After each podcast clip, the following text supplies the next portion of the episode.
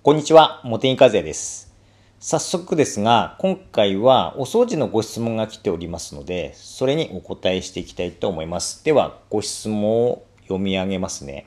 いつも動画を拝見させていただいております。浴室ドアの掃除方法、とても参考になりました。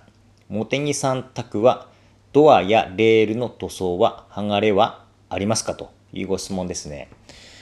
こちらの動画というのは YouTube のことでして、まあ、これまでは YouTube で、あのご質問に全てお答えしてきてますが、まあ、今回からはこの、えーとヒマラヤも使ってですね、お答えしていこうかなというふうに思ってますが、まあ、その第1回目ということになりますね。あの浴室ドアレールにはですね、あの塗装が剥がれた跡があります。ただこれはですね、掃除して剥がれたっていうことではなくて、あの珪藻土マット使ってるんですよ、我が家で。それがですね、当たって剥がれたっていう感じですね。だから掃除でゴシゴシやりすぎて剥がれたということはないですね。はい。それでですね、あのーまあ、このラジオを、あのーお聞きの方で、あの、その浴室ドアの掃除方法が気になるという方もいると思いますので、えー、と、ちょっとヒマラヤのそのまだやり方よくわからないんですけども、えー、と、コメント欄のところに、その YouTube の動画のですね、リンクを貼れるようであれば、あの、貼っておきますので、あの、ぜひ、あの参考になさってみてください。あのあそこのドアレールのところって、あの黒ずみとか、あと綿ぼこりもあのべったり張り付きますよね。あの脱衣所とか洗濯機が近くにあるっていうケースがほとんどでしょうから、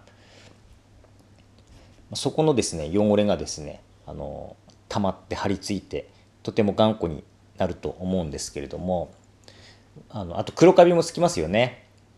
まあ、そういったのをあの漂白剤とか洗剤を使わずにあの綺麗に落とす方法を紹介してます。あの何を使うかというとあのチャンネルブラシというものなんですよね。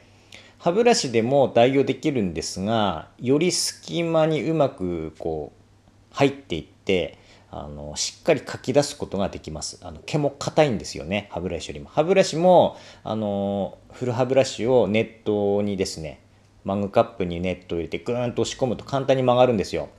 そして毛先を短くするとか短くすれば強度が上がりますからね。洗浄力が上がります。あと斜めにするとより隙間に入り込みやすくなります。まあそういった形で毛先をあのカットしてあの使うっていう方法があるんですがそれよりも非常に掃除しやすいのであのチャンネルブラシおすすめです。はい。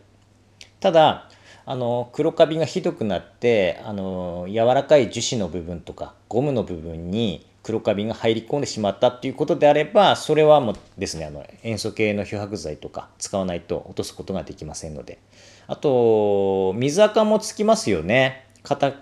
い白い水垢があのつくケースもあると思います。あの掃除していないともちろんだんだんだんだんひどくなると思いますけれども、まあ、それでなくてもあの水水道水が硬い地域だと水垢がつきやすいということもありますけれども、まあ、そういった水垢はですねあの、まあ、洗浄力がいくら高いとはいえあのコスあのブラシ洗いでは限界がありますので、まあ、それはですねあの落とすことが完璧にはできません。はいまあ、そういった時は、まあ、カリカリあのカーボンベラのようなものであのこすって落とすかカリカリして落とすかあとは酸性洗剤使うというやり方になると思いますがあのその YouTube の動画の内容はですね、まあ、そういった薬品をあの使うとかせずにあのブラシだけで落とす方法をご紹介しております。はい、それとあの先日ご質問あったんですけれども1年もしないうちにですねあの浴室ドアの塗装が剥がれてしまったっていう方がいまして、まあ、それはちょっと普通ではないなというふうに思いましたのであの、まあ、塗装といいますかそのドアの方に何か問題がありそうな感じがしましたのであのハウスメーカーさんなりにあのその状況を伝えて対応してもらうようにされてはどうですかっていうふうなご質問を、えー、と返信をさせていただきました。まあ、そんな形で、まあ、うちはですね4年経ってるんですけれども、あの剥がれた部分は明らかにその珪藻土マットがですねガツンと当たって擦れたり擦れたりするところのみなんですよね。うん、だから普通に掃除してあれば、まあ、なかなかですね剥がれてくるってことはないのかなっていうふうに思いますね。それと我が家ではその,、まあ、そのブラシで洗うっていうのがあの主な掃除方法でして、まあ、酸素系漂白剤、えーと、塩素系漂白剤とかあまり使わないんですよね。あの使うまで汚れないって言いますか黒カビがそんなにひどくたまらないし水垢もですねあのそんなにひどい状態になるまで放置したことがないのでブラシだけで洗っってるんですよね。まあそういったこともあって、まあ素材に負担をかけないっていうこともあって、剥がれにくいっていうこともあるかもしれませんね。はい。ということで今回はこれで終わりたいと思います。どうもありがとうございました。